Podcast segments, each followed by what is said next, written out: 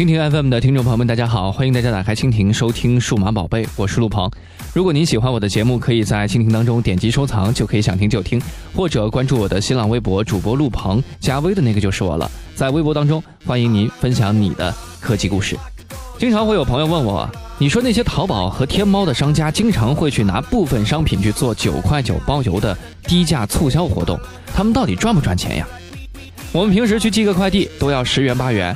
而他们的商品本身的价格呢？他们这样做不会亏本吗？如果能够赚钱，他们是怎么赚的呢？而且不少网购的朋友都担心这是骗人的。关于这几个问题，我的回答是：一，他们是赚钱的；二，他们不是骗人的。怎么会这样呢？让我跟大家慢慢的说一说吧。首先，我们以一个女士蕾丝内裤为例来说明吧。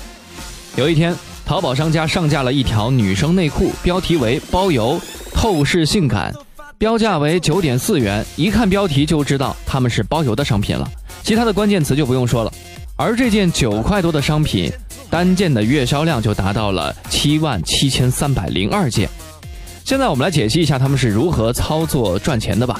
我们姑且算这条女裤的售价的价格为五块钱，这应该是厂商或者是一级代理商的一个最低的售价，要不然也不会这么低。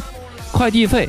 怎么说也得五块钱吧？我们平时寄个快递要十元八元的。如果是公司跟快递公司合作的话，那么是可以拿到优惠价的，甚至可以包月。就比如说给快递费一万元，我这个月无论如何所有的快递不论多少都给包了。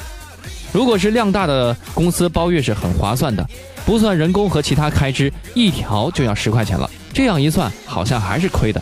其实不然，为什么要这么说呢？因为大家看到的只是表面的东西。如果一个人只买一条，那估计是亏了。但是很多人并不是单单的买一条啊，很多人看到便宜的东西就会买两条或者更多，反正都要穿嘛。而且以防过了这次或者就没有那么便宜的了，甚至一些客人还会顺带买一些这个店铺内的其他商品。所以说他们的货单价很低，但是客单价很高，综合起来就赚钱了，这就是赚钱的基点了。顺便说一下，什么是货单价，什么是客单价？货单价就是一件货物商品的本身价格，比如说这条内裤的定价为九点四元，客单价就是一个客人所成交的价格，比如说一个美女一次性买了三条这款内裤，共花了差不多三十块钱。那么部分商家可能前期不赚钱，但是如果这次活动吸引了不少人，那么从而可能会提高他们的知名度，或者拉动店铺内其他商品的销量，后续也是能够卖到不少钱的。说到这里，我相信大家都应该惊呆了吧？也许都明白了，原来那些淘宝、天猫的商品是这样做九块九全国包邮促销活动的。原来他们都是可以赚钱的。原来九块九包邮的赚钱方法是这样的。既然大家想明白了，那么如果你是一个消费者，就可以放心的去购买九块九甚至更低价的商品了。这样可以为你节省更多的钱，而且不用担心会上当受骗。那么，如果你是一个淘宝或者天猫的商家，如果你有资源，那么你也可以去搞一搞九块九包邮的促销活动，从而大赚一笔了。